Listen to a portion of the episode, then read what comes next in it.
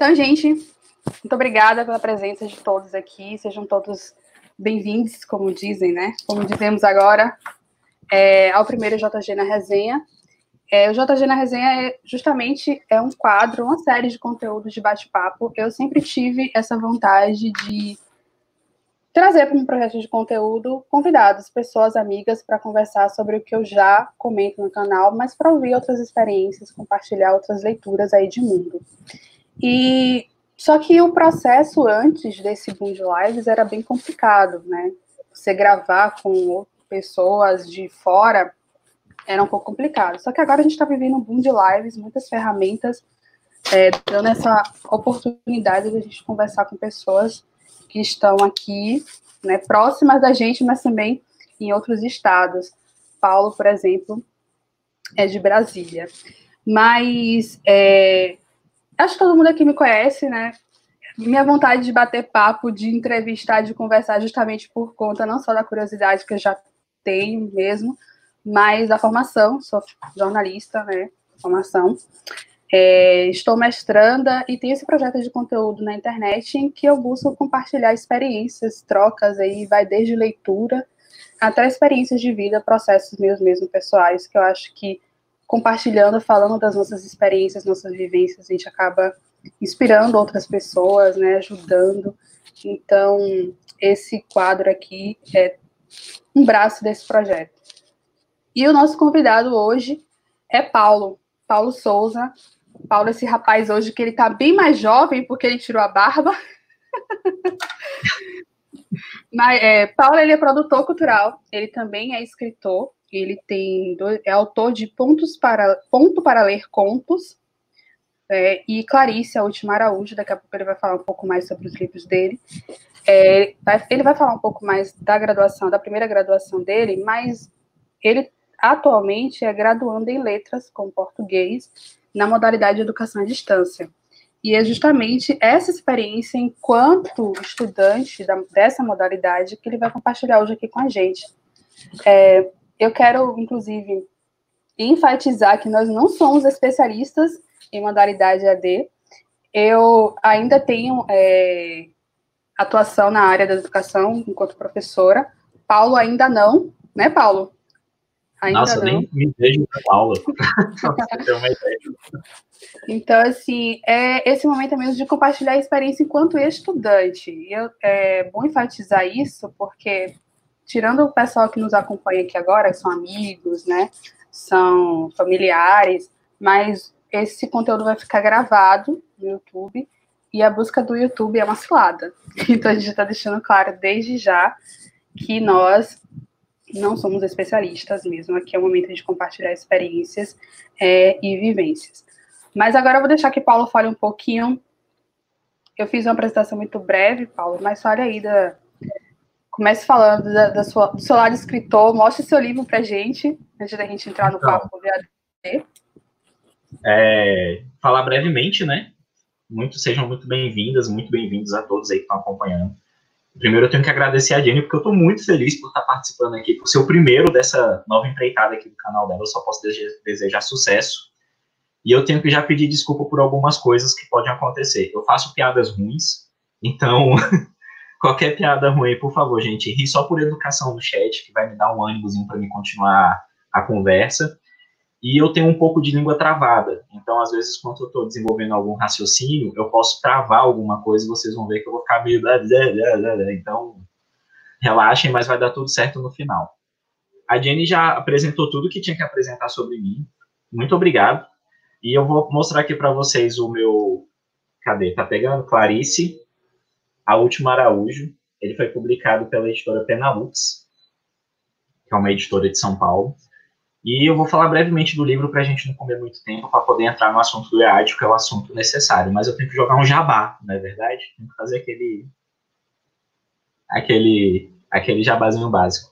A Clarice, ela é a última da família dela, e a família dela tem uma tem duas peculiaridades. A primeira é que a tetra tetravó dela se deitou com querubim, e ao se deitar com querubim na família dela, ao misturar o sangue angelical com sangue de mortais, só nascem mulheres, as mais belas mulheres, e todo homem que se deita com uma delas fica louco, por conta da mistura do sangue angelical com sangue de mortal.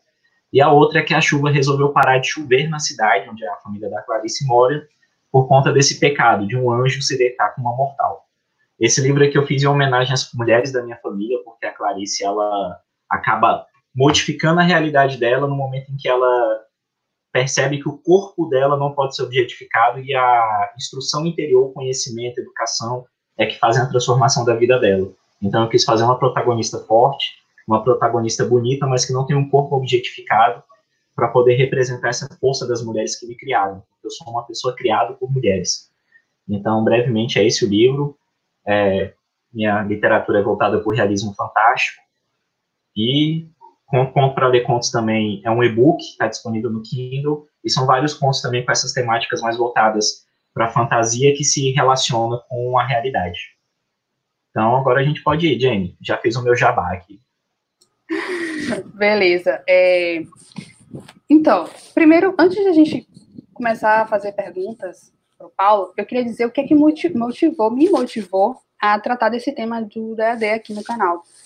É, tem dois anos que eu fiz um vídeo compartilhando minha experiência como estudante AD. Eu fiz um semestre de letras nessa modalidade e como foi uma experiência bem interessante, eu acabei fazendo um vídeo. E até hoje as pessoas me procuram para saber mais sobre essa modalidade, se eu ainda continuo e tal. Eu respondo as pessoas individualmente, é, mas aí eu lembrei que Paulo, né, está fazendo, com, quase chegando ao fim da graduação em letras da modalidade EAD. Aí eu falei, Paulo, topa conversar comigo? Ele topou na hora. E a primeira pergunta, Paulo, é: eu sei que você já tem. Eu uma... Não, você não caiu. Levanta, Paulo! Meu Deus, gente. Na a primeira pergunta. É, eu sei que você já tem a primeira graduação, foi uma graduação presencial em então, a minha história, eu vou resumir basicamente. Eu moro sozinho desde os 18 anos. 17 para 18 anos eu já comecei a morar sozinho. Eu comecei a fazer uma graduação em faculdade particular de engenharia civil. Só que aquela coisa, é, eu trabalhava, meu trabalho, às vezes eu não, não conseguia trabalho, então às vezes eu ficava como freelancer. Então eu tranquei o meu curso sobre, é, diversas vezes. E numa dessas trancadas, né, eu acabei fazendo um tecnólogo de é, tecnologia da informação. Em TI, né? Tecnologia, tecnologia da informação. Porque eu caí na burrada pensando em fazer um curso tecnólogo de dois anos, que não sei o quê, só gastei tempo. Só, só perdi tempo fazendo esse curso.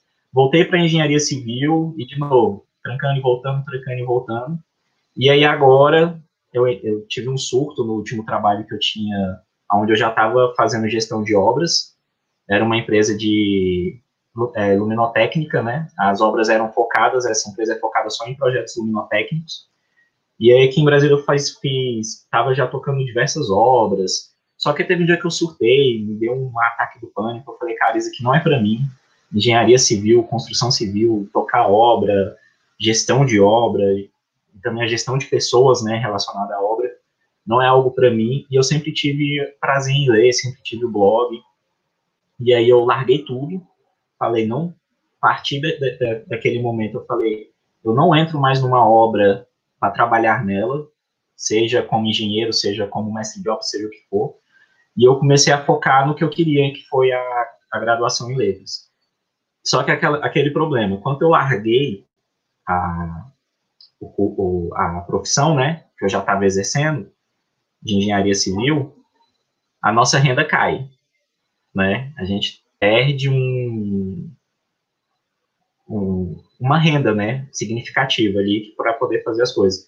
Então eu comecei a fazer Uber, que era a opção que eu tinha, e eu vi que dentro desse, desse é, dessa sistemática, né, de trabalhar como motorista de aplicativo e precisar voltar a estudar, a melhor opção para mim seria a educação à distância, porque eu teria mais tempo para poder me organizar, que essa é uma das coisas sensacionais da, da faculdade à distância, e eu tive o cuidado de escolher uma faculdade que tivesse nota máxima no MEC, para mim não pegar qualquer graduação, porque a gente sabe que tem muita plataforma online que, cara, é você pagar para ter o diploma, eu não queria ter essa experiência.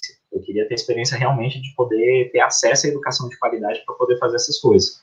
Então, base, resumindo bem, foi essa a minha trajetória. Engenharia civil, tecnólogo, voltei para o curso de engenharia, exerci a profissão, né, trabalhando como gestor de obras, e aí surtei, falei, não quero essa porra para mim, e fui pro, desculpa, fui pro, e fui para a área de letras que eu me encontrei, e, tipo assim, já estou entrando agora no último ano da graduação, e eu vejo que eu deveria ter feito isso desde o início, né, era engenharia civil, que a gente começa fazendo, às vezes, um curso por pressão familiar, por uma questão de, ah, vou fazer um curso que me dá dinheiro, vou fazer uma coisa assim para minha família sentir orgulho da profissão que eu vou ter no futuro. Então, resumindo, como eu cheguei no curso EAD foi dessa maneira. E quando você chegou lá, quais, assim, suas primeiras impressões, né? Quais foram as primeiras dificuldades que você encontrou? Porque você já tem a experiência do curso presencial, que ali a gente sabe que o ambiente da faculdade, o ambiente escolar é muito social, então você faz amizades, amizades que podem durar para a vida inteira. E na EAD, não. Eu, particularmente, acho que, em grande parte, é um curso, um estudo sozinho, solitário, bastante solitário. É, digo também pela questão da experiência. Por mais que você tenha, porque existe a modalidade semipresencial, tem algumas faculdades que disponibilizam é, você tem que ir né, até lá no polo, assistir aula, teleaula e tudo mais, mas o contato com né, os colegas de turma é praticamente inexistentes, né? Então eu queria que você comentasse um pouquinho dessas dificuldades em relação à modalidade EAD que você encontrou, principalmente partindo. Eu sei que às vezes é, é complicado você fazer uma comparação, né, entre presencial e, e EAD, mas pensando inclusive que você já passou por uma experiência de graduação presencial.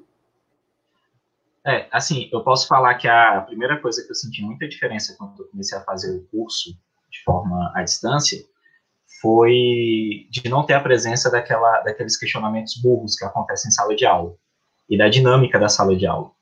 É, eu sou muito disperso, então, tipo assim, sala de aula sempre foi um problema para mim, desde o ensino médio, as outras graduações, é, durante o ensino médio, por exemplo, eu dormia na sala de aula porque eu ficava muito enfadado com o professor falando, falando, falando, falando. Nas graduações também, eu saía da sala de aula porque eu já ficava aquela coisa buzinando assim no meu ouvido, no meu ouvido já me dava um, um certo cansaço. Então, para mim, o curso à distância ele funcionou muito bem, funcionou até melhor do que a sala de aula, porque uma sala de aula onde eu fico, pego uma aula de 45 minutos e o professor não consegue cumprir o conteúdo porque existem vários alunos com vários níveis de conhecimento dentro da sala de aula, e isso não é demérito de ninguém, isso é questão de formação anterior, né? Às vezes a pessoa chega na faculdade e ela não está com a, o conhecimento tão nivelado de uma sala de aula. Então, na sala de aula, a gente tem alunos com vários níveis.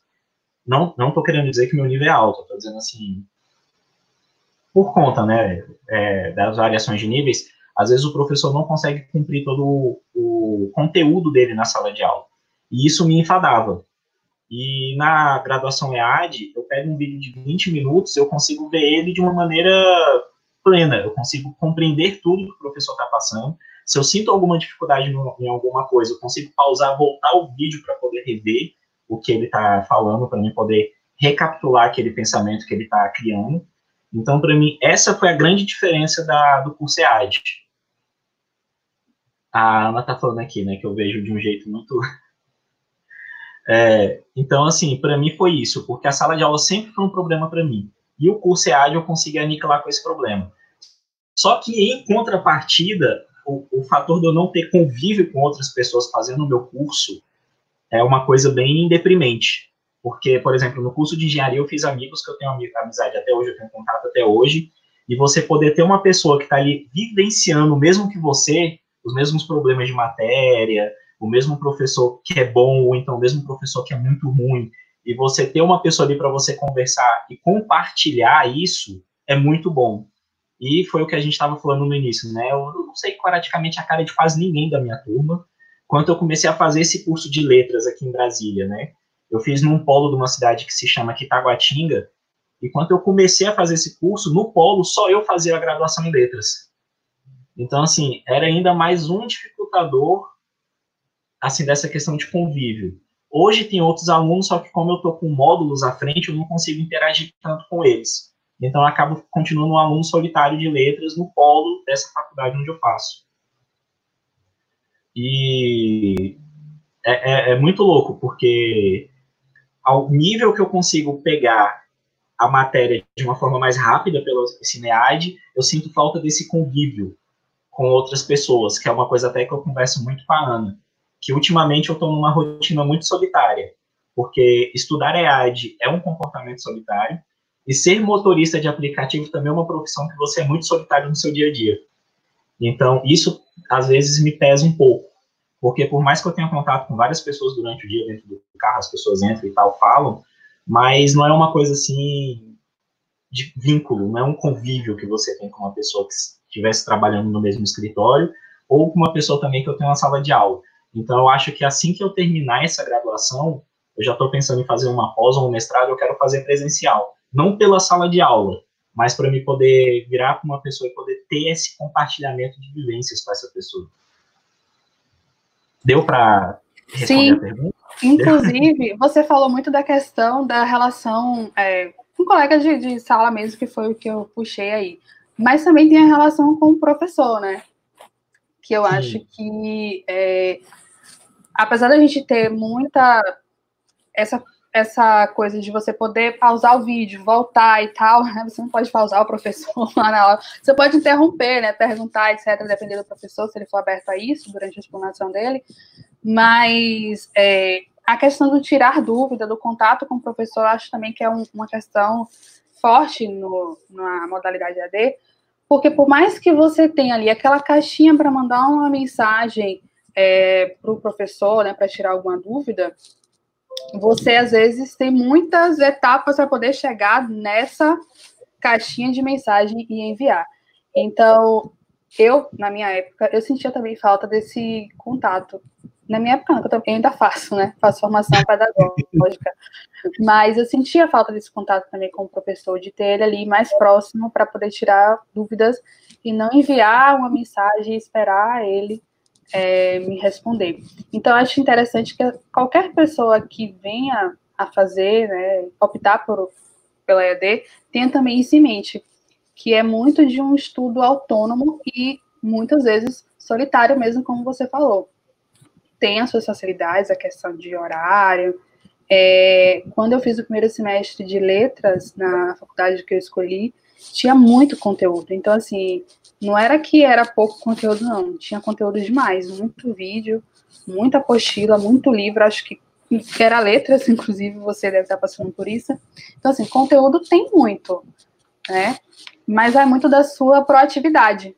Você acredita Sim. que tem que ser uma pessoa proativa né? Aí, já pegando esse gancho de proatividade, eu queria que você falasse um pouquinho dessa sua organização. Se existe uma organização pessoal, se de repente você faz uma simulação assim, sei lá, se fosse aula presencial, eu entraria na faculdade às 18 e sairia às 10 da noite. Né? Você faz algo desse tipo ou não? Vai como dá? Como é que é seu processo aí? Não, então, é, só para acrescentar uma informação que eu achei legal no que você falou em relação aos professores, a faculdade que eu faço, ela tem um sistema onde o polo, né, que eu faço as provas, ele tem uma espécie de tutor, uma tutora, que é essa pessoa que eu tenho contato direto quando eu tenho alguma dúvida, quando eu preciso resolver alguma coisa. Quando é uma coisa relacionada muito à matéria, aí eu tenho que recorrer a essa caixinha lá do, do envio de e-mail para poder ter uma resposta dos meus professores que ficam em Curitiba. Então, assim, pelo menos essa questão do, da tutoria, que tem uma pessoa daqui mesmo, da minha região, da minha cidade, onde eu posso falar de uma forma mais rápida, isso alivia um pouco, mas não na parte de matéria. É, falando em questão da minha organização, eu tenho, eu sou meio pragmático com isso. Eu gosto de botar, por exemplo, eles liberam seis módulos ao decorrer do ano. E cada um módulo tem duas matérias e o outro módulo tem três. Aí eles vão alternando dessa forma. E cada módulo ali tem mais ou menos dois meses, mais ou menos. É, de, de dois meses, dois meses e meio de duração, né? Para mim poder pegar a matéria, fazer essas coisas. Eu me organizo estudando, por exemplo, ah, eu tenho que ver esse módulo se ele tiver muito bom, se eu tiver com ânimo, eu vejo uma aula, vejo duas aulas, vejo três aulas. Se eu não tiver com muito saco, eu vejo uma aula. Mas eu sei que até tal data eu preciso ver toda a matéria para poder fazer as atividades pedagógicas online, para mim poder também fazer o trabalho que essa minha faculdade ela pede um trabalho que eu tenho que realizar e fazer uma apresentação no módulo, no polo, né? Então, além do trabalho escrito, eu tenho que ir no polo e fazer uma apresentação sobre esse trabalho e para mim também poder fazer a prova que é do polo. Só agora, nessa questão da pandemia, que as provas estão sendo totalmente online, mas eles fizeram um esquema onde eu tenho que abrir meu computador, eles gravam pela webcam, gravam também o microfone para saber se eu não estou pegando algo de fora e faço a prova de forma online. Mas assim que a pandemia passar, eu espero que passe da melhor forma possível, porque está difícil, a gente volte a fazer as provas presenciais.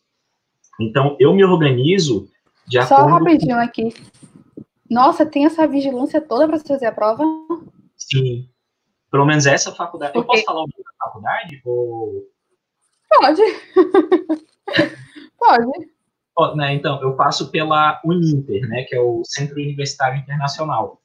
Ela é sediada em Curitiba e ela tem vários polos espalhados pelo Brasil. Então, assim, quando eu fui escolher para me fazer a faculdade, foi o que eu falei, eu pesquisei para uma faculdade que tivesse nota boa no MEC e que tivesse um projeto pedagógico interessante para o sistema EAD porque isso foi uma coisa que eu pesquisei e eu vi que a gente tem que ter muito cuidado, porque existe um, é, um, um, uma forma pedagógica de você aprender à distância e existe um acompanhamento educacional à distância. Hoje, por conta da pandemia, muitas escolas estão fazendo um acompanhamento pedagógico, que é uma coisa completamente diferente de um sistema pedagógico pensado para funcionar à distância. Então, a Uninter, em relação a isso, ela é muito completa ela tem aulas muito interativas, eles disponibilizam também material, os livros, né? Eles entregam os livros de todos os todos os módulos, todas as coisas, por exemplo, aqui, ó. Deixa eu pegar aqui para mostrar para vocês. Esse módulo agora eu estou fazendo uma matéria de revisão textual e de estrutura de livro. Então, assim, eles têm esse material complementar que eles entregam, que faz parte da, da, do pacote deles, e o sistema deles, eles levam muitos artigos de federais e estaduais relacionados aos temas que a gente está estudando. Então, assim, além da aula online, da, dos vídeos, a gente tem o livro de apoio e eles ainda dão muito material complementar com artigos, com teses, para a gente poder estar tá lendo aquilo para poder complementar o ensino. Então, assim, a Uninter, em relação a isso, eu não tenho que reclamar. Eles realmente dão a informação para você poder se formar como um profissional mais competente do assunto que você está estudando. Mas aí é aquela coisa de interesse. Se você vê só as videoaulas, você vai conseguir fazer as provas. Você não vai ter, você vai ter um problema, mas você vai conseguir realizar. Se você vê as videoaulas e lê os livros, você consegue fazer melhor. Mas se você consegue consumir todo o material e ainda tem a proatividade de poder pesquisar outras coisas relacionadas, e aí é, é mérito de quem está procurando isso. É isso mesmo, Juliana mesmo que comentou aqui no, no chat, que ela falou que o mais importante do ensino AD é ter o compromisso, é a responsabilidade. Foi algo que eu enfatizei bastante no meu vídeo há dois anos atrás e eu acho que é muito importante. Porque, assim, na sala de aula presencial, você tem um professor que está ali te cobrando, né? Te estimulando a fazer atividade, fez, não fez, dá chance, dá outra chance, né? Tem o dia da prova, apesar de né, também tem o dia da prova mas é, tem alguém, e tem os, os, amigos, né, os colegas também, que ficam ali incentivando os trabalhos em grupos e tudo mais. E aí, no EAD, é você, o compromisso é você, é sua agenda, é sua organização pessoal, é seu compromisso e sua vontade de ser um profissional bom, e não apenas um profissional que vai tirar ali aquele diploma e acabou, né? Então, vai muito realmente disso de de responsabilidade. É, Aqui... e assim, uma... pode falar. Não, é, e uma coisa que eu falo dessa questão de organização é que, por exemplo, essa organização funciona comigo. Por exemplo, eu ponho uma data e dentro dessa, dessa janela, do dia 1 até o dia de finalizar o conteúdo, eu vou vendo de acordo com a minha meu estado emocional do dia, meu estado físico, se eu estou empolgado com a matéria, se eu estou com o saco cheio da matéria, se eu acho a matéria um saco, levo mais tempo. Mas eu tenho essa janela, né, do dia 1 até o dia de finalizar essa matéria, para me ver todo o conteúdo.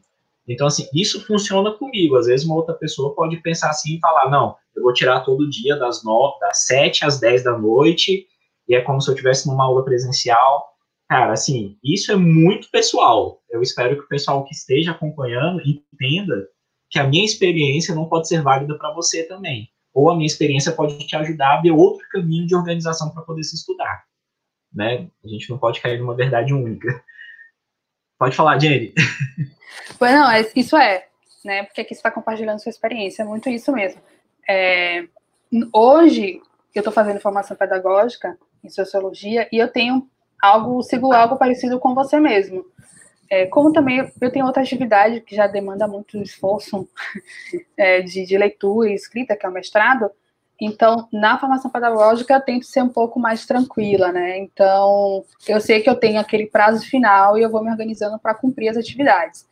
E pelo que você está falando, e é algo também que eu acho que, que é interessante falar, a sua experiência na Uninter é muito diferente da minha experiência, na primeira experiência que eu tive, que foi na Unijorge, e muita diferença da experiência que eu estou tendo agora, que é na Unopar, onde eu estou fazendo a formação pedagógica. Então, é interessante para quem busca é, uma faculdade de AD ir atrás realmente do projeto pedagógico, entender como é a, a, a, os métodos avaliativos de cada universidade para ver o que se encaixa melhor para você. Por exemplo, na, atualmente, na Unopar, eles têm muito algo de engajamento. Então, você vai fazendo uma, é, uma avaliação somativa. Então, tem as atividades que você tem, a nota lá, final, tem a prova, tem um trabalho que agrega nota a todas as disciplinas, e tem também engajamento no, no próprio, no AVA, né? Que é o sistema é, online, sistema AVA, esqueci agora o que significa a sigla, mas alguma coisa acadêmico. Também, só que o. É, ah, o... a gente se acostuma a falar AVA e pronto, fica lá no AVA. É, que você, por exemplo, a partir do momento que eu abro uma web aula ou uma teleaula, uma videoaula lá no, no AVA, isso já soma ponto para mim. Veja só, só eu abri. Sério? Não é, é só abrir. Nossa, para mim não queria. É, por isso que é interessante também é, observar tudo isso, né? Todas essas, essas é, porque diferencia muito de uma faculdade para outra. Por isso que uhum. naquele primeiro vídeo que eu fiz, que eu estava comentando com você no início, eu não quis dizer qual era o nome da faculdade na época, porque se não parecia que eu estava, sei lá, indicando, fazendo qualquer coisa do tipo. Não, eu estava compartilhando minha experiência ali. E ambiente virtual de aprendizagem, meu doutor Eloy Eloy Vieira falou que arrasou, mas, gente. Mas, gente, mas eu acho que é, é, justamente isso. Eu acho que é válido falar o nome da instituição que a gente está estudando, porque, querendo ou não, a gente é. A gente faz parte do corpo né, daquela, daquela faculdade. Só que assim, gente, eu não estou recomendando a Uninter para ninguém, eu estou falando sobre a minha experiência, porque a Uninter não está me pagando para me falar aqui para ela que vocês têm que se matricular. Então, não estou recebendo aqui o recebidos, né? A Uninter não me manda recebidos do mês. Então, eu estou falando para vocês a minha experiência e dentro das possibilidades que eu tinha para me poder cursar letras, porque eu queria fazer um curso bacharel, eu não queria licenciatura, a Uninter foi a que tinha a melhor grade curricular e um sistema de avaliação que eu achava legal. Então, assim, para mim foi o que casou bom às vezes para vocês outras realidades podem ser outras faculdades, outras instituições que possam se alinhar melhor ao que você quer para a sua formação. É isso mesmo. É... Tá, tô, tô pescando na, na pauta. A gente estava falando sobre organização, né? Isso. Você falou que tem esse seu método e tudo mais. É, eu quero saber agora o que, que você precisou modificar na sua rotina dentro de casa, porque o estudo, o estudo do, da educação à distância é muito em casa, né? Então, se de repente você teve que preparar um ambiente propício para os estudos, né? Se de repente você teve que comprar algum um notebook melhor, um fone de ouvido melhor, alguma coisa nesse sentido. Ó, primeiro que eu perdi os meus Simpsons, eu parei de assistir Simpsons de noite, não consigo mais ver. Meu Alienígenas do passado também eu não tô conseguindo mais acompanhar, para mim é uma das séries mais legais para mim ver inutilidade na TV é Alienígenas do passado. E eu não tô conseguindo, vai, tipo assim, a minha rotina de noite de, de vagabundagem eu quase não tenho mais. né? E para mim, é, eu tive dois momentos. No início do curso, eu estudava muito na biblioteca. Quem aqui de Brasília deve conhecer a Biblioteca Nacional, que ela fica bem na esplanada. O que que acontecia? Eu trabalhava durante o dia, e quando dava ali umas quatro horas da tarde, eu ia para a biblioteca e ficava até o horário da Ana sair do trabalho. Então eu tirava esse tempo para me estudar na biblioteca, ver minhas matérias, ver as coisas para mim, buscar a Ana e a gente voltar junto para casa. Depois a gente fez um, um, escritório aqui em casa, minha sogra ela fez um, um, escritório em que eu e a Ana a gente divide ele. Então para mim isso já foi um ambiente assim, pô, sensacional para mim poder estudar e eu estudo muito aqui. Tirando quanto os meus gatos não ficam me perturbando. Então assim, às vezes o gato quer deitar em cima do teclado porque quer e isso acaba tirando a gente um pouco de concentração. Eu acho que de aquisição mesmo foi um fone de ouvido daqueles que fecham melhor. Deixa eu até pegar ele aqui esse aqui, ó. Tá vendo que ele tem uma espuma que é o negócio dele é maior, porque na biblioteca, por mais que fosse um ambiente um ambiente para estudo, tem muito barulho. Porque qualquer barulhinho vira um barulho dentro da biblioteca. Então tem gente que digita forte, e a biblioteca daqui de Brasília é muito usada para concurseiro. E às vezes os concurseiros vão para a área de alimentação, fica conversando alto, e vai para a área de estudos, e a biblioteca fica bem na beira do eixo monumental. Então, tipo assim, qualquer manifestação que tinha na, na esplanada dos ministérios, eu tava ouvindo a galera reivindicando, falando qualquer coisa. Então, esse fone para mim que isola mais o ouvido foi muito bom. Para mim foi bom porque eu coloco, os ruídos minimizam e eu consigo concentrar melhor na na, na matéria, né? E outra coisa que me ajudou também muito a organizar é o foi até uma dica sua que foi o Microsoft To Do, tá vendo? Ó, foi, me ajudou muito na organização, que eu consigo me organizar de forma semanal, então eu sei todos os tópicos da matéria que eu preciso ver naquela semana para mim não acumular matéria, e aí quando eu consigo adiantar, eu não acrescento mais coisas, porque eu sei que na próxima semana eu tenho que ver outras coisas que já estão programadas, então eu acabo ganhando um tempinho livre, também a organização é tudo na vida. E caderno, só que agora eu estou pensando se eu compro um fichário para me ter tudo junto, ou então se eu deixo meus cadernos aqui, porque eu tenho quatro cadernos aqui de dez matérias.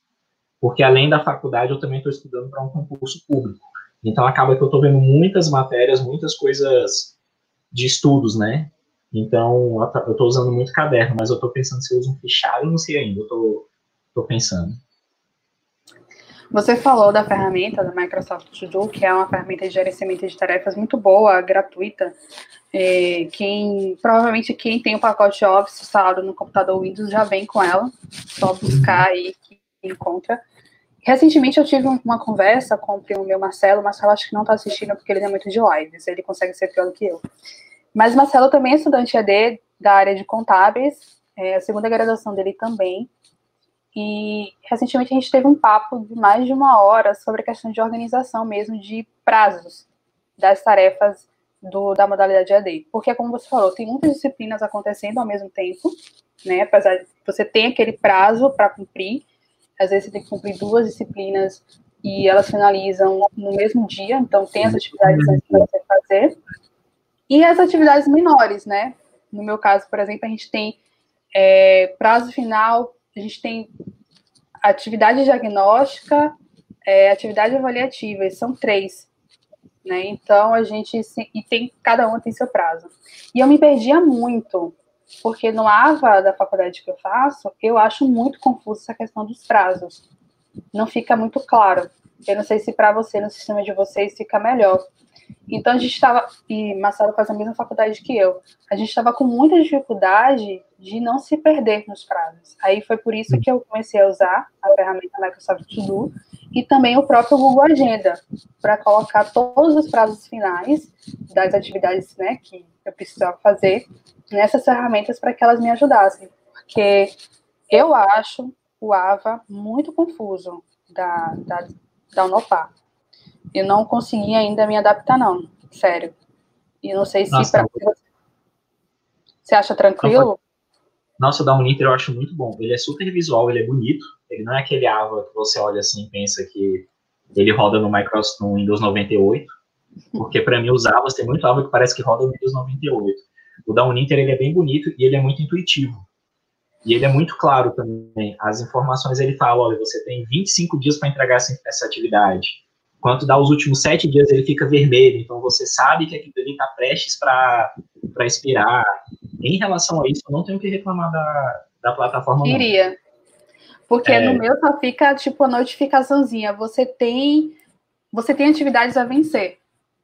Sim. Só fica assim no meu, não diz quantos dias faltam. E uma coisa que eu fui vendo com o tempo é que, tipo assim, cara, beleza, eu tô fazendo aqui uma graduação, tô fazendo à distância. Só que eu tenho outras coisas, eu tô estudando para um concurso público. Eu também escrevo porque eu vou, quero publicar mais livros. Eu também faço uma atividade pelo Sindicato dos Escritores aqui do Distrito Federal. Então, eu tenho uma conversa com o GDF para a gente criar políticas do livro aqui em Brasília, eu também preciso gastar tempo escrevendo essas propostas. Então, assim, se não fosse Microsoft To Do, Google Agenda, essa facilidade que a plataforma da Uninter tem de me mostrar os prazos com clareza, eu estava muito fodido. Eu nem ia conseguir fazer nada. É, é de verdade, de verdade mesmo. É, eu estava passando aqui o chat para ver alguns comentários e Magno fez um comentário bem interessante logo no início da live que eu acho que a gente pode conversar um pouco aqui. O comentário dele foi o seguinte: Existe uma postura equivocada das pessoas minimizarem o saber do profissional graduado em uma instituição EAD. Muitos acham que esse profissional não merece credibilidade. Queria saber se você teve algum receio, se você teve medo em relação a essa questão quando você pensou em fazer faculdade EAD. Foi esse medo que me fez pesquisar quais são as melhores instituições para me fazer o, o curso. Porque, querendo ou não, eu acho que esse vai ser um medo que, ao passar do tempo, vai diminuir, porque eu vejo que hoje o sistema de ensino EAD, acho que nos próximos 10 anos, e isso é jogando alto, pode ser até antes, um diploma de uma pessoa que fez EAD, uma pessoa que fez a, a, a presencial, eu acho que o empregador, o avaliador, não vai achar que faz diferença, porque a gente está cada vez mais caminhando para um mundo mais conectado. Por exemplo, eu ia fazer um intercâmbio mês passado para Madrid, que eu passei numa seleção para um estudo de linguística, que não sei o que, para a Universidade de Madrid. Por conta da pandemia, o, o estágio foi cancelado na Universidade de Madrid, só que eu estou fazendo ele à distância. Então, ou seja, eu vou ter uma certificação internacional sem sair do Brasil. Eu acho que futuramente essa, essa questão desse medo vai acabar. Eu tive esse, muito esse medo quando eu fui fazer, mas eu fiz mais por aquela questão de força de pressão. Ou eu fazia, eu começava a fazer à distância, ou eu tinha que atrasar o início da minha graduação, não sei quanto tempo até eu ter a condição ideal para voltar para a sala de aula. Então eu falei, cara, eu prefiro começar agora e me dedicar o máximo que eu puder para me ter o conhecimento que eu conseguir mais absorver dentro dessa graduação do que eu ter que esperar, sei lá, seis anos até eu ter a condição ideal de voltar para a sala de aula. Eu acho que a vida não pode esperar. A gente tem que fazer da forma que a gente consegue fazer me do melhor jeito possível. É verdade, Paulo. Você comentando agora sobre essa questão, teve alguns comentários aqui. É, a Natália mesmo falou que ainda é muito apegada às aulas presenciais, mas está tentando se adaptar ao EAD. Acho que adaptar justamente ao verbo do momento, inclusive, né? Porque até quem tinha pavor de aparecer, por exemplo, em vídeo hoje talvez esteja precisando ou esteja dando aulas remotas, né? Praticamente uhum. sendo obrigados. Então, adaptar, acho que é mesmo. É, é, é, o verbo. É o verbo do momento. Teve também outra, outra é, acho que foi Marcelo que comentou aqui, que gosta do clima da sala de aula, do pó do giz. Eu também gosto bastante. A gente sente essa falta mesmo. É, deixa eu ver aqui outras questões. A gente Mas já comentou. Oi? Tô, tô, tô, indo bem no bate-papo. Tá, tá, tá ótimo. Galera aí também que tá acompanhando, quem tiver pergunta, ah, qualquer comentário a fazer, pode fazer aí no chat pra gente conversar mais ainda. Ainda temos um tempinho aqui. É... Você já falou sobre a questão né, de, de modificar a rotina. Eu vejo, por, por ser muito interessada em questões de produtividade, de organização, eu vejo muito o pessoal falando de, de criar esse ambiente que você criou e de fazer acordos acordos com familiares. Você fez acordo com a Ana, não fez? Tipo, Ana, agora eu tô assistindo minha aula. Nossa, muito. E também acordo, tipo assim, a gente tá saindo muito menos, porque querendo ou não, chega a determinados finais de semana, eu preciso passar o final de semana estudando, produzindo, realizando trabalhos. Então, isso foi uma coisa tem que ser muito bem conversada, principalmente, por exemplo, eu sou casado. É, a graduação, a partir do momento que você é casado, quando você entra para uma graduação, para uma pós-graduação, para o mestrado, isso não diz respeito só a você que é o acadêmico, também diz respeito a, a pessoa que está vivendo junto com você na sua casa. É. Então a gente tem que ter esses acordos, você tem que falar, olha, a gente vai sair menos porque eu não vou ter possibilidade. Ou então às vezes ela fala, amor, eu vou sair com as minhas amigas. Eu falei, vai, me deixa sozinho em casa que eu quero paz agora para poder estudar. Não tem muito estresse, entendeu? É... Ah, o Marcelo fez uma. Gente, eu tô cego, eu não vou conseguir ler, não. Eu tô lendo aqui. Foi justamente foi ele que comentou do clima da sala de aula. A é, Primo Muniz que falou que também faz o Inter. Que ela fez ah, a mesma pesquisa. Ela disse assim: fiz a mesma pesquisa que você. Quando você falou Curitiba, já tinha percebido que era o Inter.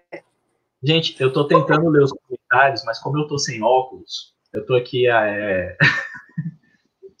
tô meio avulso aqui. E o Eric, que ele fez lá no início, né? Que quer fazer um curso EAD por conta da distância. Ele imagina que seja mais tranquilo por conta do conforto de estar em casa. Como é na prática? Não cai nessa cilada, Bino. Não cai nessa cilada de se achar que você está em casa, você vai estar confortável para estudar. É, foi o que a gente falou, você precisa de um ambiente e você precisa botar na sua cabeça que por mais que você está em casa, você não pode parar o seu estudo para fazer coisas domiciliares. Quando você senta para estudar, você precisa parar para estudar. Porque não adianta nada você estudar, parar para começar a ver uma aula e ficar pensando no arroz que está no fogão.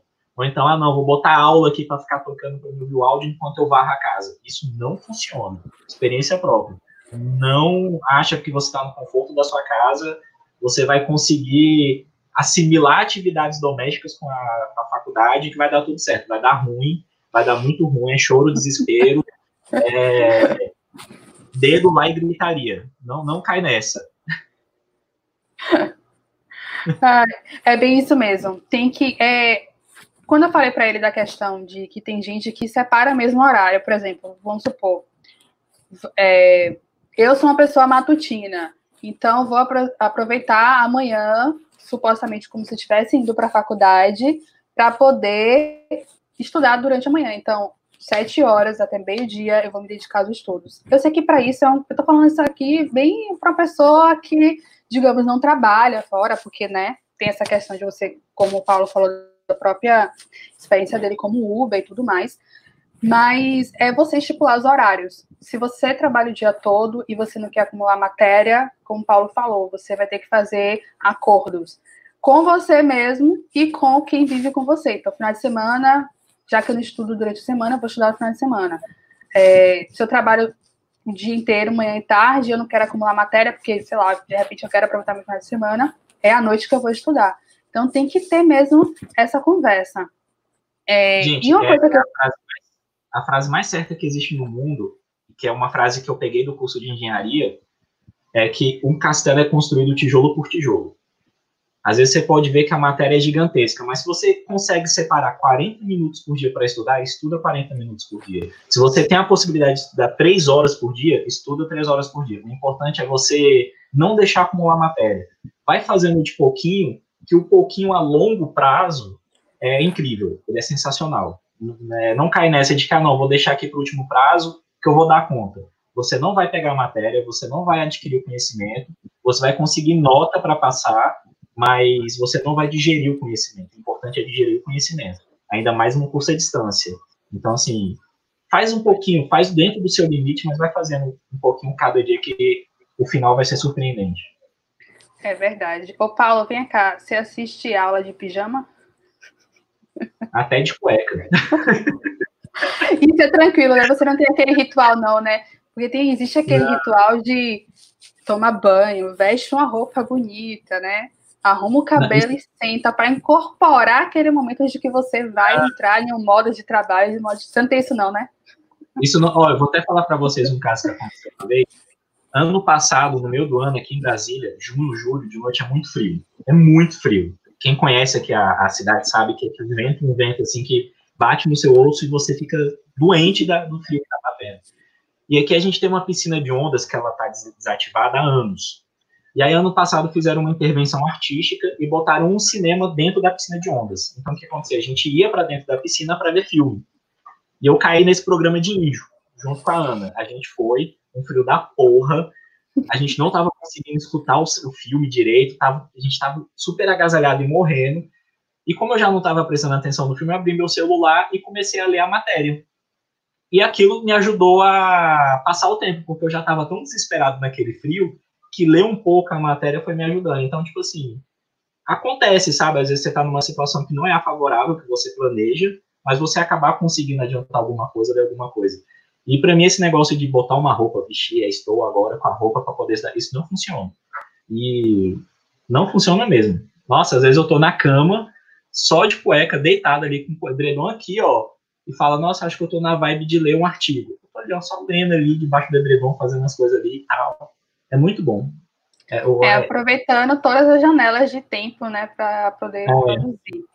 Ó, teve uma, uma pergunta aqui de Marcela. Marcela perguntou o seguinte: Vocês acreditam que todos os cursos poderão migrar para o modo EAD? É, aí depois embaixo ele complementou, já que ele tem uma experiência na área de exatas e muitos acreditam que não dá para fazer. Eu acho que a área de saúde dificilmente vai para ensinar à distância, porque a área de saúde você precisa ter contato com um corpinho morto ali, né, para poder fazer as aulas de anatomia. A não ser que seja uma coisa bem híbrida, mas tem que ser muito bem. Eu não, assim, eu não tenho conhecimento na área para poder dizer, mas eu acho que o grande dificultador vai ser a área de saúde. Eu também acredito que não, que não vai ter essa migração. Talvez, o que pode acontecer, que eu acho que até isso já está sendo discutido, é que algumas matérias mais teóricas sejam disponibilizadas no formato EAD, como já acontece em algumas faculdades, né, algumas disciplinas mais teóricas, elas estão sendo, já são, e talvez cada vez mais em outras universidades sejam é, disponibilizadas nesse, nesse modelo. Mas aula prática, gente, tem que, que acontecer. Por exemplo, até mesmo na, na área de engenharia, né, que é, foi essa primeira graduação. Uma coisa legal, quando, quando eu voltei a última vez a fazer engenharia civil, eu fiz ela semipresencial. Então, o que, que acontecia? Eu tinha várias aulas online, na mesma modalidade da Uninter, tudo dentro da faculdade, tudo online, só que eu tinha que ir para a faculdade de 15 em 15 dias ao sábado. Aí eu chegava 8 horas da manhã na faculdade e saía às 5 da tarde. Porque aí eu tinha laboratório de química, tinha laboratório de física, tinha análise de comportamento de materiais, tinha é, desenho industrial, todas essas questões assim mais que você precisa praticar. Então, foi uma modalidade semi-presencial que eu fiz ali na engenharia civil, que funcionou dessa forma. Era cansativo, porque você tirar um sábado, de 8 da manhã até as 5 da tarde, só em laboratório, só pegando coisa que exige muito esforço mental, foi uma experiência também que eu olhei assim e falei, caramba, que, que difícil. Mas funcionou, foi, foi bem tranquilo. Tirando o desespero. Mais comentários aqui. Juliana comentou, a gente estava comentando sobre os acordos, né? Juliana falou também do uso das redes sociais, né? Que nessa hora de estudo, que o pessoal. Gente... Essa coisa de multitarefa, né? Como o Paulo falou, focar mesmo na atividade ali para você aproveitar mais e melhor o conteúdo, né? Senão você vai querer ficar só mandando figurinha do WhatsApp. Não, não vai funcionar. É. Zuleide e. Zuleide é minha mãe. Oi! Zuleide Reis e Mariluz, as duas comentaram sobre ter disciplina para enfrentar o... para enfrentar o curso à distância. E é justamente isso, gente, disciplina. Pri também, Pri Muniz comentou aqui, ó, sobre aquela questão do receio, né, de, da formação. Ela falou: o sentimento é o mesmo por aqui, tive muito receio, mas não dá para esperar as condições ideais, então só fui. tenho gostado muito do EAD e me viro bem sozinha, mas também sinto falta da interação. Aí ela comentou também, é, é o que mais pesa. E ela comentou também aqui, ó, tem horário para estudar, estudo todo dia um pouco e faço o planejamento das matérias. Já acumulei muito também e espero nunca mais. Essa questão de acumular matéria, eu acho que na modalidade EAD é, é o que mais pode ocorrer. É muito fácil. É muito fácil você acumular matéria porque às vezes você chega em casa, né? Você tem um dia de trabalho, você chega em casa, você toma um banho, você come aquela comidinha, o corpo já está cansado, a mente já está cansada, você fica alimentado, é aquela coisa, né? Alimentado com o corpo quente, o que, que você quer? Dormir. E, e, essa é uma das grandes, durante de, desculpa, esse é um dos grandes dificu, eita porra, é um dos grandes dificultadores, agora saiu, do, de você estudar em casa, porque é o que eu falei, às vezes você não está com a sua capacidade mental legal, você não está com a sua capacidade física legal também, porque estudar também é um exercício físico, você cansa o corpo estudando, então, assim, acumular matéria é a coisa mais fácil que tem no curso EAD. Gente, mais alguma pergunta? Ó, oh, é, eu ia falar manhã. Manhã. manhã fez uma pergunta aqui interessante. E os estágios dos cursos EAD? São não remunerados. Pelo menos na minha, na minha faculdade, todos os estágios são não remunerados e são de 40 horas. Então, assim, numa questão de duas semanas, você consegue fazer o estágio. E eles são estágios temáticos. Então, por exemplo, eu tenho um estágio agora que eu vou fazer que é sobre análises linguísticas que eu já estou vendo para me fazer numa biblioteca daqui de Brasília, porque eu preciso ir para me poder fazer uma, um estudo sobre como a biblioteca funciona e de como ela trata os livros que tratam sobre essa abordagem de análise linguísticas, de variações linguísticas dentro do acervo dela. Então eu vou lá, fico quatro horas, cumpro as 40 horas, é um estágio rápido, duas semanas eu, eu consigo bater o estágio, faço um relatório, envio de forma digital e eles validam se o relatório está abrangendo tudo que eles pedem para estar tá acontecendo no estágio. É, Mas você não vai. Tudo... Em nenhum momento você é para a sala de aula? Então, o meu curso é bacharel, hum, não é licenciatura. Então, assim, os meus estágios nenhum tem essa vinculação com, com, com docência, né? Verdade. No meu caso, que estou fazendo essa formação pedagógica, eu teria, tenho, né, que na sala de aula, mas eu tive agora, estou realizando, né, uma espécie de estágio adaptado por conta da pandemia, né? Então, é, eu tive basicamente que fazer um relatório que eu considero hoje mais estudo de caso e análises de é, análises teóricas. Então, tem são cerca de oito atividades que eu preciso fazer para gerar um relatório que vai desde leitura, ou então assistir um determinado vídeo, responder perguntas, formular texto, ou então é, elaborar planos de aula.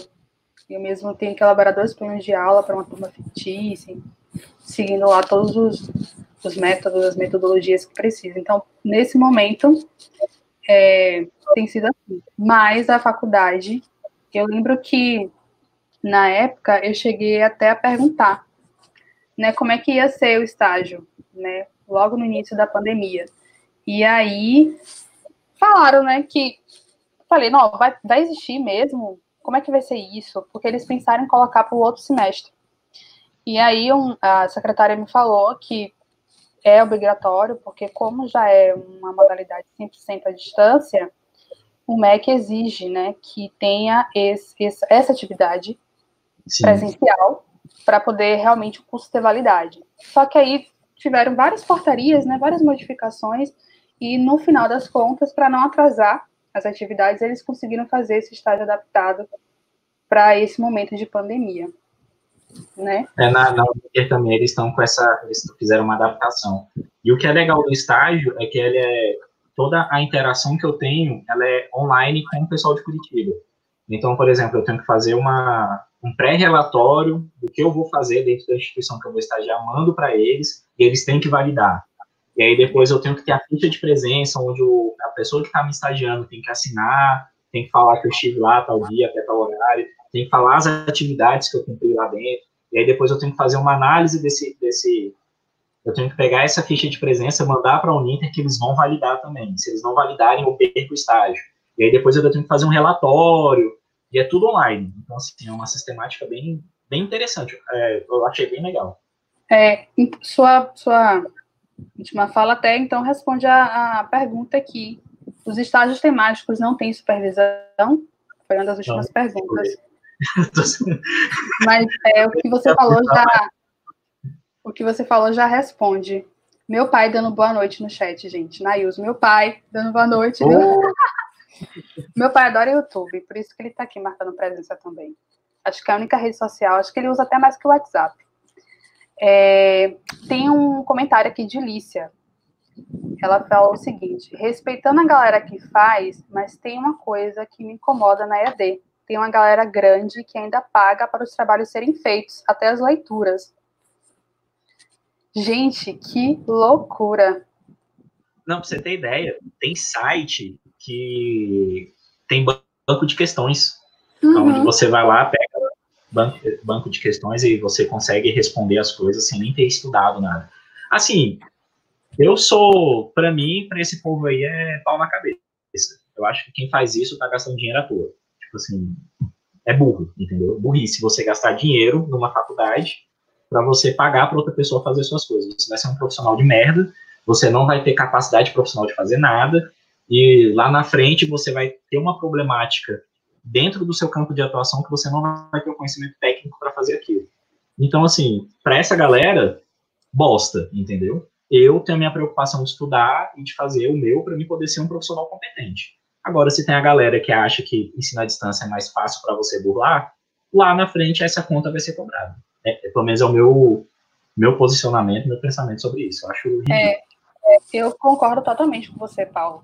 É, existe realmente esse banco de questões que você, a galera responde e é super atualizado mesmo. E essa questão é, de pagar para eu fui eu fui ver uma vez e tem uma tem uns bancos de questões que eu achei muito engraçado que o pessoal tava no grupo do WhatsApp, do WhatsApp falando que tem umas questões, se você responde e a sua resposta for certa, você ganha pontos que você pode ficar. É, é, um, é uma coisa muito doida.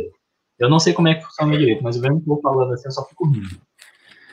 Pois é. Mas aí Magno também está falando uma coisa sobre essa questão ele diz o seguinte: pagar para fazer trabalho acontece até mesmo em cursos presenciais em instituições federais. Existe gente pagando e plagiando para fazer dissertação e tese. Imagine. É, gente, essa questão. Currículo, quer comprar a questão para fazer um curso de graduação. Não é, Paulo? Tem de tudo. Mas, gente, eu, eu acho melhor nem fazer, sinceramente. É? Eu acho melhor nem fazer. Mas como tem, como você falou, tem de tudo né, as pessoas realmente. É... Ana comentou aqui, ó. Eu duvido um pouco da minha disciplina para fazer um curso EAD, mas também não tenho ânimo para o presencial. Estou tentando trabalhar isso aí. É, tem, é isso. Como Priscila Primuniz comentou mais acima, né? Que não dá para esperar ter as condições ideais, então ela se jogou, tem que fazer, tem que tentar se organizar, fazer, né?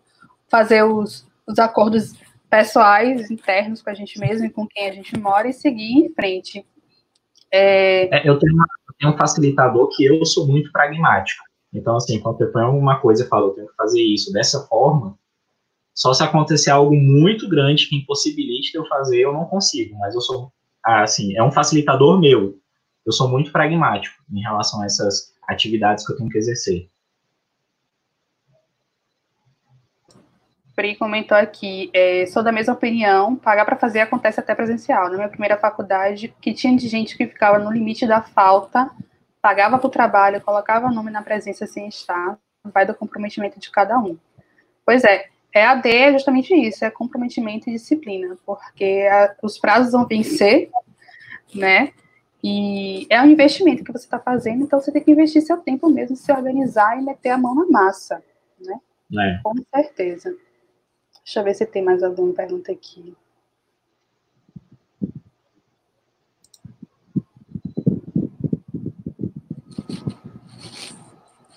Neuza, Neuza é minha tia, gente. Minha tia Neuza aqui marcando presença também. Ela disse que nunca se adaptou. Ela disse que nunca se adaptou ao EAD, sempre procurou presencial.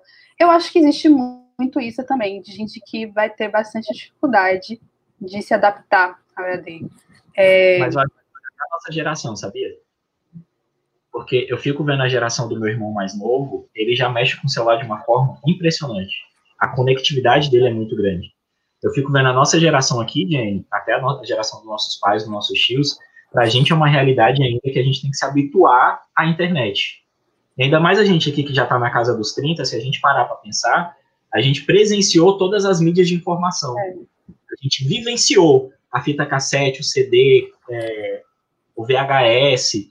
Então, a nossa formação de interatividade com a tecnologia é uma, uma interação muito diferente dessa galera que está nascendo agora. Eu acho que futuramente essa galera, para eles, vai ser difícil a aula presencial e mais fácil a aula à distância online.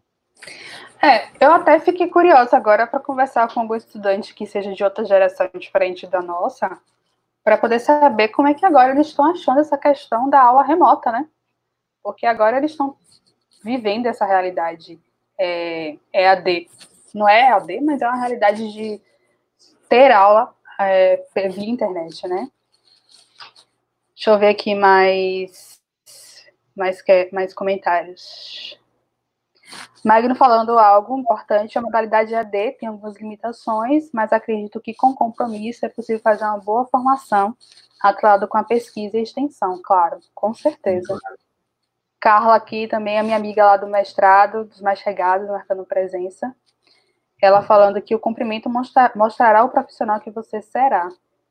Juliana comentou uma questão interessante também, a questão dos valores, porque a faculdade AD é mais barata, né? Então, sem dúvidas, é, como ela falou aqui, funciona como facilitador, né? Então, se você está é buscando uma, uma nova graduação, por exemplo, se você não quer tentar entrar numa pública, né? Que a concorrência está cada vez mais difícil, mais alta, é, você tiver uma grana, você pode conseguir investir numa educação boa, né? Através da modalidade EAD. Sim, é, e é engraçado porque hoje eu pago menos da metade do que eu pagaria se eu fosse uma instituição privada aqui no Distrito Federal para fazer o mesmo curso que eu faço. Em compensação, eu tenho uma liberdade de tempo maior para me organizar que eu não teria numa federal, que seria o UNB, que foi outra coisa também que me possibilitou de ir para a universidade pública, que é a questão, eu preciso trabalhar e a universidade pública ela limita isso do aluno né, por conta da grade aberta, essas coisas. Então, são várias coisas que você que, que pensa na hora de você poder escolher a modalidade EAD. É. Mas o dinheiro realmente é um facilitador muito grande. Verdade. A Ana comentou aqui que ela acabou de fazer videochamada com a sobrinha de 9 anos. E ela tava, e a sobrinha contou que prefere ter aula em casa. Que ela está gostando mais do modelo de agora do que ir para a escola todos os dias. Interessante, viu? Muito interessante mesmo. Gente, nós temos já uma hora e 15 minutos de live. A nossa, nosso bate-papo seria de uma hora, já passamos os 15 minutos que a gente oh. né, desde, deu para a galera ir chegando para a gente conversar. É, Paulo, muito obrigada mesmo por ter topado. Sério, nosso papo, pelo menos para mim, foi super ótimo, foi massa Nossa, resenhar com você. Eu gostei, foi muito massa, foi muito massa. Paulo, gente, ainda tem muita coisa para compartilhar com a gente. Ele está compartilhando lá, é, uma parte da vida dele, que é como estudante é, de graduação EAD, mas Paulo, como eu falei no início, ele é produtor cultural, ele tem, ele é muito articulador né, da área cultural em Brasília, então ele tem muito para contar. Super envolvido em questões políticas, mas com cautela. Com cautela, Ana? Mais ou menos. Se me convidar para virar carro na rua e tacar fogo, eu posso ir. Provavelmente vá. Assim. E ele também, como eu falei, que ele mostrou os livros dele, ele é escritor, então agora, inclusive, ele está repensando e colocando mais a cara na tela, na tela digital. É... Escritor, a, a minha imagem como escritor mais virtualmente. Isso. Aí você está agora também com um canal no YouTube, então fala pra gente onde Sim. encontrar seu conteúdo e é. o, que a gente, o que a gente pode encontrar no seu canal. Eu posso, posso dar os. Olha, as minhas redes sociais são toda a mesma coisa. Arroba Paulo HC Souza, numeral 1. Souza é com Z. É, o YouTube é que vocês me acham também. Eu estou trazendo vídeo todas as terças. Estou trazendo ou dicas de escrito, então alguma leitura que eu faço. E aos sábados eu estou trazendo leitura de poemas, que eu também gosto muito de poemas. Quem tiver interesse em escrever, eu fui selecionado pelo SESC do Distrito Federal para participar do Viva Cultura. Então, no dia 25 de julho, eu vou dar uma oficina sobre mercado editorial e de como você consegue pegar o seu primeiro livro, organizar ele, a ideia que você tem para poder criar um livro e saber um pouco sobre o mercado editorial para você não cair em ciladas aí que o mercado tem que te cobram fortunas para não entregar nada, porque eu acho que conhecimento, quanto mais conhecimento a pessoa tem, menor chance dela fazer cair numa cilada.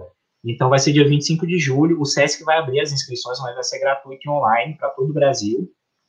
É, tem o canal do YouTube que eu já falei, tem um Instagram que eu estou compartilhando poesia, que eu estou levando literatura para lá. Vocês podem me seguir, eu ficaria muito feliz de vocês poderem estar me seguindo, porque eu estou nessa agora empreitada de me colocar melhor como escritor. E aqui no DF, junto ao Sindicato dos Escritores do Distrito Federal, a gente está conseguindo fazer tipo uma vitória muito grande, que é a valorização do escritor local dentro da grade curricular do, do, das escolas públicas, né? Porque aqui os escritores locais não eram lidos nas escolas e a gente, junto com Secretaria de Educação, Secretaria de Cultura, a gente está conseguindo fazer uma série de conquistas para a cultura literária do Distrito Federal. É, acho que. Estou dizendo que ele tem muita coisa para compartilhar. e em relação a tudo isso, gente, é, Jenny, muito obrigado pela oportunidade de estar aqui compartilhando um pouco da minha vida. Eu espero que um pouco da experiência que eu tenho possa ter ajudado, ou então ter levado uma nova possibilidade para quem acompanhou a gente. Eu acredito muito que o conhecimento ele tem que ser disseminado de forma livre. Então, eu espero ter levado um pouco de conhecimento para vocês. Eu sou uma pessoa que estou no início da minha, da minha, da minha rota, né, do, do meu caminho, mas todo mundo tem algo para compartilhar. E, Jenny, parabéns pelo espaço. Eu acho que nesses tempos, a gente poder vivenciar trocas de afetos, por mais que sejam virtuais, trocas de conhecimento, por mais que sejam virtuais, faz com que nós nos tornemos seres humanos melhores. E é isso que a gente precisa. Conhecimento livre, opinião crítica, e a gente precisa transformar a sociedade a partir daquilo que a gente é capaz de transformar. Então não adianta tentar pegar a mão onde o chapéu não alcança, né? É aquele ditado que eu não sei direito como é que fala. Mas a gente fazendo dentro do nosso limite, dentro da nossa capacidade, se todo mundo fizer, a gente consegue transformar uma sociedade muito mais plural, muito mais colorida, muito mais ativa e com muito mais respeito às diferenças. Verdade. Falou pouco, não. Fala bonito, fala bonito. Ah, mas ah, fala rápido, gente. Paulo é um excelente escritor. Assim, eu li Clarice e foi um dos livros maravilhosos, assim, um dos livros maravilhosos que eu li, gostei bastante. E Gente, assim, tem comentário da Jenny na capa de trás do meu livro aqui, ó. Verdade, tinha esquecido disso, mas tem comentário meu, é mesmo, que maravilha. Estão aqui perguntando já quando vai ser a parte 2. É, daqui a mais ou menos 15 dias vai ter outro JG na resenha. A gente vai continuar com essa pauta relacionada à educação.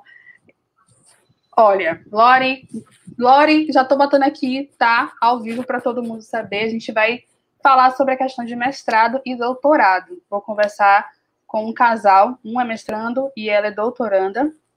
E aí a gente vai conversar sobre essa saga que é fazer mestrado e doutorado, ainda mais nesse contexto atual, falar sobre bolsas de pesquisa, acho que vai ser um bate-papo também bastante interessante. E vão ter outras pautas, outros convidados muito interessantes aí. Então, muito obrigada, galera, que ficou com a gente até aqui, abraçou o projeto e todas as.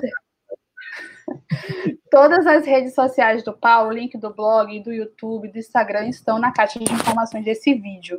Então, sigam, porque ele vai continuar compartilhando excelentes dicas de leitura, compartilhando dicas de escrita. Então, sigam o Paulo. Valeu, gente. Obrigada e até mais. Boa noite para todo mundo.